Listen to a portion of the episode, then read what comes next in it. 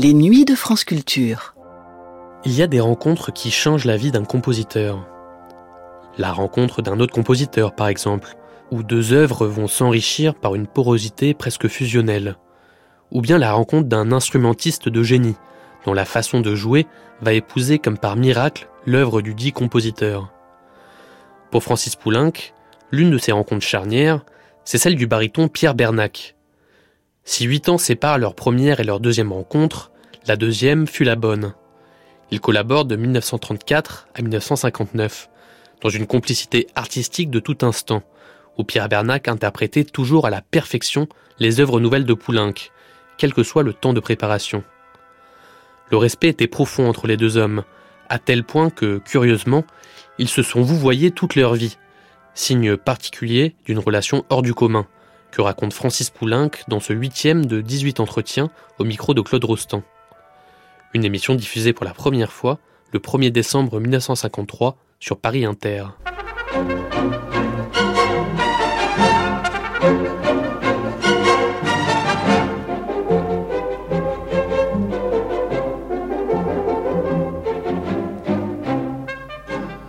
La radiodiffusion française présente Entretien avec Francis Poulenc. Propos recueillis par Claude Rostand.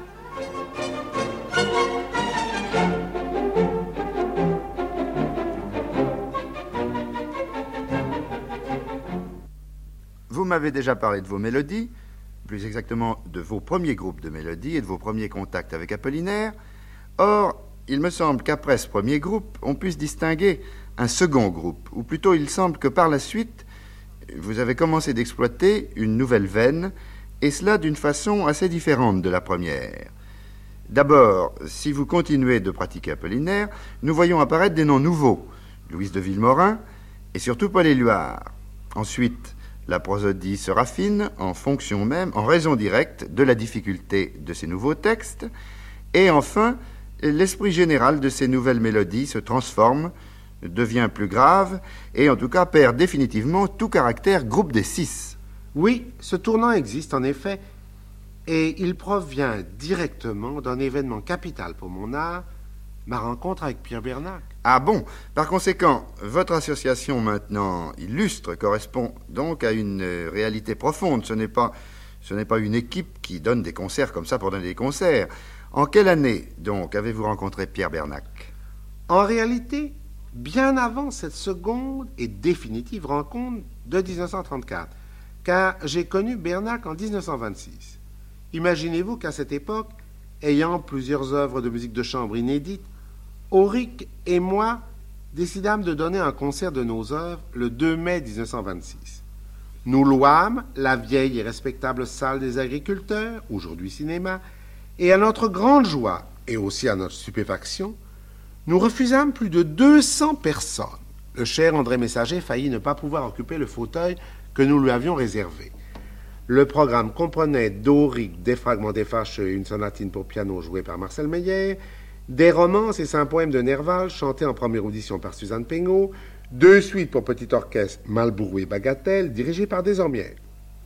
De moi, cinq poèmes de Ronsard chantés par Suzanne Pengot, Napoli en première audition jouée par Marcel Meyer, mon trio pour piano, hautbois et basson et les chansons gaillardes. Pour ces dernières, j'avais longtemps cherché un interprète lorsqu'on me présenta un jeune homme qui, comme moi, sortait de la bourgeoisie. Son père était agent de change. À vrai dire, surtout pour une telle œuvre, je m'en méfie un peu, comme Satie s'était jadis méfié du petit poulain fils à papa. Dès notre première rencontre, je fus rassuré. Ce garçon, révélé par le théâtre d'amateurs de la petite scène, était mieux qu'un simple amateur doué. Je lui fis travailler les gaillards, qu'il créa superbement et avec un grand succès. Ensuite, je le perdis complètement de vue. Je le priai plusieurs fois de rechanter les gaillards, mais il me répondit un peu sèchement que ce n'était plus dans sa tessiture. Au fond de moi-même, je le traitais de bégueule, supposant qu'il ne voulait plus chanter ses chansons à cause des textes cabreux. Je n'y pensais plus lorsqu'en juin 1934, soit huit ans après, arrivé très en retard à une matinée musicale chez la sœur d'Edmond Rostand, Madame Mante Rostand, parfaite musicienne et amie fidèle des musiciens, on me plaça dans un petit salon d'où je ne voyais pas les interprètes. J'entendis chanter admirablement du Forêt et du Debussy. N'ayant pas de programme, je me penchai vers ma voisine et lui demandai quel était ce baryton. À ma stupeur, elle me répondit Pierre Bernac. Grâce à un travail intense avec Kaplet, Straham et le chanteur allemand Warlich, Bernac avait acquis dès lors une parfaite maîtrise professionnelle. Je le félicitai chaudement, il parut enchanté mais un peu réticent. J'ai su depuis qu'on lui avait rapporté mes propos aigre-doux à son sujet. J'ajoutai en le quittant J'aimerais faire de la musique avec vous, du Debussy surtout. L'occasion s'en trouvera peut-être, me répondit-il évasivement, et nous en restâmes là, ne nous demandant même pas nos adresses. En août suivant, le Figaro me déléguant comme correspondant musical au Festival de Salzbourg, je devais également faire un article pour le Vogue américain. Au dernier moment, la direction, estimant qu'un reportage photographique valait mieux qu'un article technique, on me contremanda. Dans le train qui nous emmenait à Salzbourg, une amie entreprit de me tirer les cartes. Tiens, dit-elle tout à coup, je vois un gain imprévu et un événement important dans votre vie. Cher ami, dis-je, vous lisez les tarots à l'envers, car justement, je viens de rater un joli petit chèque en dollars. En arrivant à mon hôtel, je trouvai un mot de Bernac ainsi conçu. Mon cher Poulenc, on me demande de chanter du Debussy dans trois jours. Accepteriez-vous de m'accompagner? Beau cachet, donnez-moi vite votre réponse. Très cordialement, Bernac. J'acceptai de suite, d'abord pour ne pas faire mentir ma gentille cartomancienne, et aussi avec une secrète intuition que cela pouvait mener plus loin. Mais il semble d'ailleurs que déjà à cette époque, vous étiez en route dans cette direction. Vous aviez donné des concerts de mélodie avec Croisa et avec Maria Modrakowska. Oui, mon cher Claude. Et j'avais justement fait en mars 34 une tournée en Afrique du Nord avec Modrakowska. C'est pour elle que j'avais harmonisé les huit chansons populaires polonaises qu'elle avait choisies. Et là, ce devait être ses derniers concerts, car cette mystérieuse interprète incomparablement douée renonça dès le printemps 34 au chant et au monde, et depuis, personne n'a jamais su ce qu'elle était devenue. Et était-ce par goût du chant, par goût pur du chant que vous aviez entrepris ces tournées? Pas uniquement, pas uniquement. C'était pour moi un job qui m'intéressait et j'avais besoin de gagner de l'argent autrement qu'avec la composition, car vous n'ignorez pas que les droits d'auteur et d'édition sont minces au début d'une carrière. Mais, mais, mais, mais, je vois, mon cher Claude, que ce besoin d'argent vous surprend. Évidemment, mon nom est coté en bourse, et même plus sûrement qu'en musique. Mais mon père, retiré des affaires dès avant la guerre de 14, était mort peu de temps après, ne me laissant pas du tout, mais pas du tout, cette aisance que tout le monde me supposait. Comme je n'aime pas vivre médiocrement et qu'en 1927 j'avais acheté la maison de Touraine où nous avons eu notre premier entretien, il me fallait impérieusement faire de l'argent. Il y avait deux solutions, la musique de film ou les concerts. J'ai opté pour la seconde solution, n'aimant pas le cinéma et adorant au contraire jouer du piano. En 1934, je cherchais donc un coéquipier, de préférence chanteur ou chanteuse plutôt qu'instrumentiste. Ce billet de Bernac me sembla un signe du destin. Ah, l'étrange premier concert de l'équipe Bernac-Poulain. Une richissime américaine avait voulu donner une soirée entière à la gloire de Debussy. Qu'on écoute bien le copieux programme. Cela commençait par un concert d'orchestre au Mozarteum, dirigé par un tout jeune chef inconnu alors, Karajan. Ensuite, on passait dans les jardins Mirabel, où l'IFAR dansait l'après-midi d'un faux. Enfin, on revenait au fastueux palais de la Dame, où l'on avait le choix entre un récital de chant en plein air et une audition des préludes dans une bibliothèque bien chauffée. Grelottant, sous un saule baigné de lune, le piano se désaccordant de plus en plus, nous nous en tirâmes assez bien et le succès fut net auprès des professionnels. Le lendemain, je dis à Bernard, si vous voulez, nous recommençons cet hiver à Paris dans une salle bien chauffée. Entendu, me répondit-il. Ainsi le sort de notre association était joué. La cartomancienne avait dit vrai. Et ce premier concert de Paris, quand eut-il lieu? Le 3 avril 35, à la salle de l'école normale. Le programme comprenait des œuvres de Chabrier, de Bussy, Ravel et de moi, dont les cinq poèmes d'Éluard en première audition. C'étaient aussi mes premières mélodies composées sur les poèmes du cher Paul Éluard. Vous voyez, tout coïncide, le début de notre duo et ma longue association avec Éluard. C'est en effet une date majeure pour vous, et pour nous aussi d'ailleurs. Mais avant de vous interroger sur ces premières mélodies d'Éluard, je voudrais que vous me disiez quelques mots sur la façon dont vous travaillez avec Bernac. Eh bien, jusqu'en 1939, Nous avons passé chaque été un mois, soit en Dordogne ou dans le Morvan, deux pays que j'adore, afin de faire notre répertoire sous l'affectueux contrôle de notre amie Yvonne Gouvernet, qui dirige, vous le savez, une des chorales de la radio. Amie intime d'André Caplet, elle tenait de lui l'exacte tradition et surtout les mouvements de toute l'œuvre vocale de Debussy. Nous lui devons beaucoup. Bien entendu, pendant ces séjours estivaux, je travaillais également pour moi. C'est ainsi que j'ai composé à Anost, près d'Autun, outre de nombreuses mélodies, ma messe et mon concerto d'or. Par la suite, dès 1940, nous avons travaillé chacun de notre côté, et il suffit qu'à la fin de l'été, Bernard vienne passer quelques jours chez moi en Touraine pour que tout soit en ordre. Bien entendu, c'est grâce à cette association que j'écris tant de mélodies que personne ne chantera mieux que Bernac, qui connaît évidemment les moindres secrets de ma musique.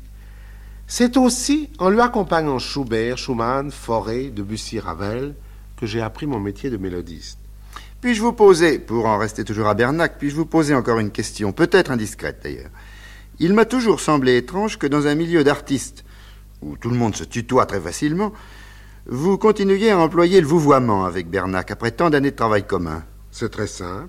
C'est ma façon de lui témoigner le respect que j'ai toujours eu pour sa personne et pour son art. Ah oui, donc nous en sommes à cette rencontre essentielle de Bernac. Et la rencontre avec Éluard maintenant. Parlez, parlez-moi d'Éluard.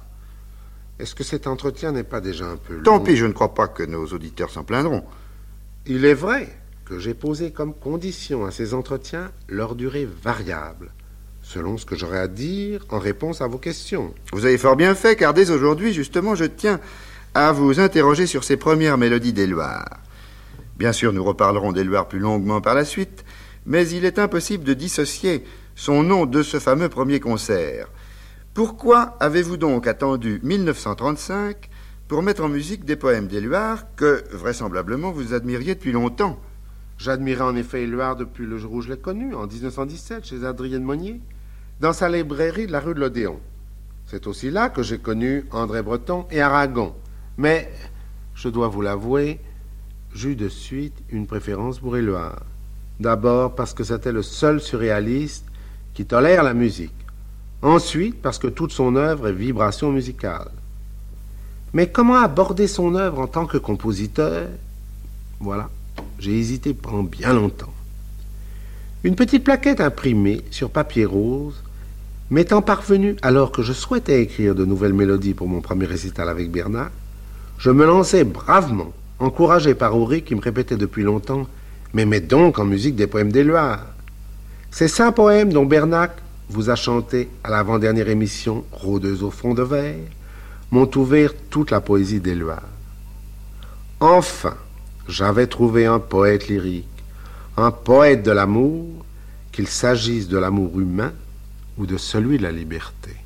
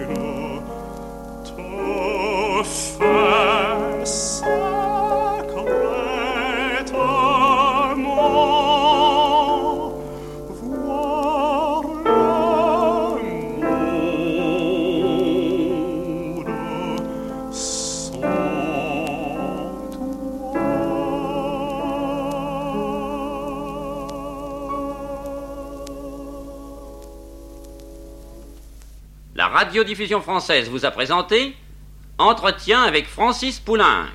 Propos recueillis par Claude Rostand.